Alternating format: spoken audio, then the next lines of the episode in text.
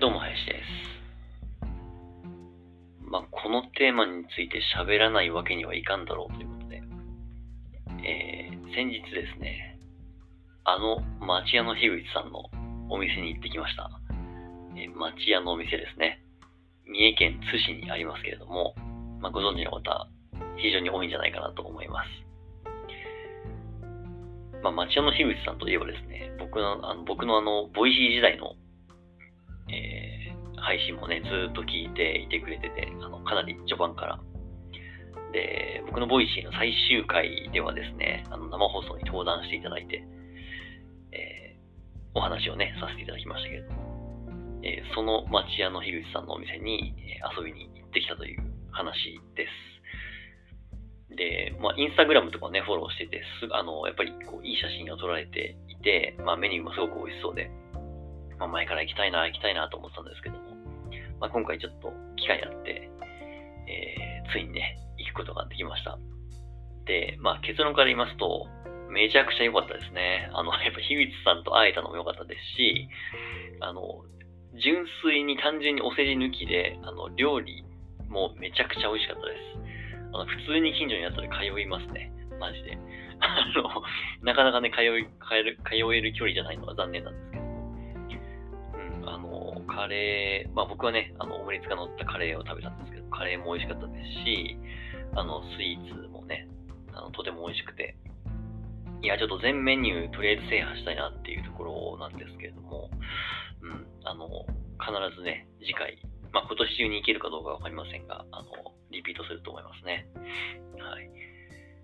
そう。で、あとはいろんな話をさせてもらってというか、あの、聞かせてもらってね、すごく貴重な時間だったなと思います。あの、町屋のお店ではね、今、いろんな、いろんなというか、あの、プロジェクトが進んでいて、あの、学生さんとね、えー、こう、コミュニティを作って、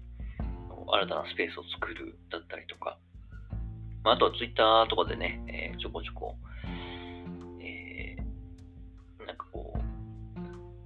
タバース空間でのコミュニティなんですかね。あんまり僕はその辺ちょっと詳しくないんですけれども、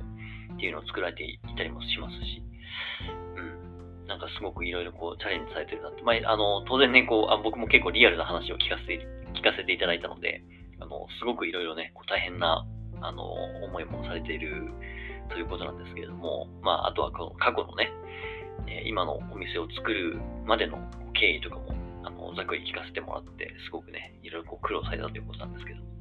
まあ、だからこそ、やっぱりこう、いろんな人がね、こう応援したくなるというか、いろんな人にこう支え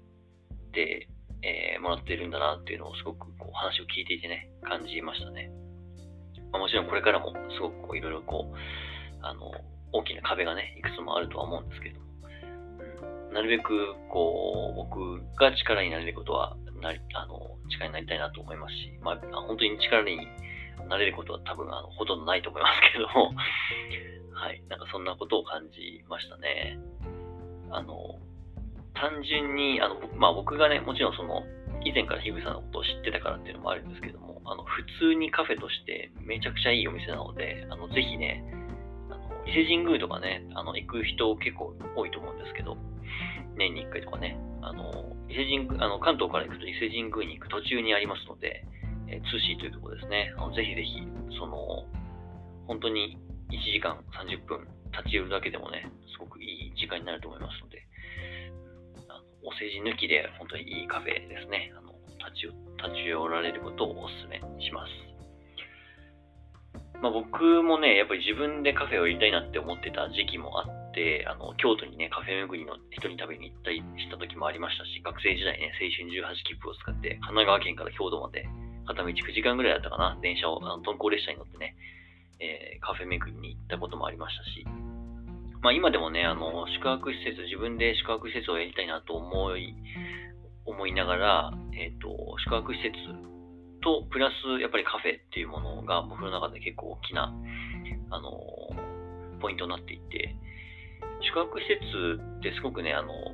まあいい、いいんですよ。あの、やりたいんですけども、ただ宿泊施設って基本的にね、近隣住民来ないじゃないですか。やっぱり県外とか海外とか遠くから来た人が泊まるんですよね。基本的には。ただそれだけだとやっぱりその地元との地域とのつながりっていうのがなかなかできにくいっていうところがあるので、そこにカフェっていうものをね、併設することによって、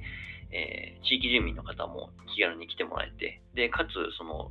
旅行で来た方もね、えー、いいカフェに立ち寄ってもらえるっていうので、そこのこうミックスというかね、えー、化学反応みたいなのが起こればいいなっていう、なんかこう、淡い夢を描いていますけれども。そう、なので、あの、そういう意味でもかなり実務的にね、勉強になったというか、あの、まあ、そんなにあの、深く経営のこととかにこう切り込んでいったわけではないですけれども、うん、なんかこう、折に触れてね、いろんなこう、アドバイスをいただきたいというか、あの、相談をしたいなっていう思ったのも、あの、新たな、新たなというかね、え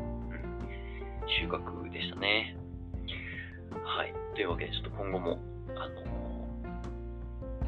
インスタグラムとかね、えー、いろんな活動をフォローしていきたいと思いますし、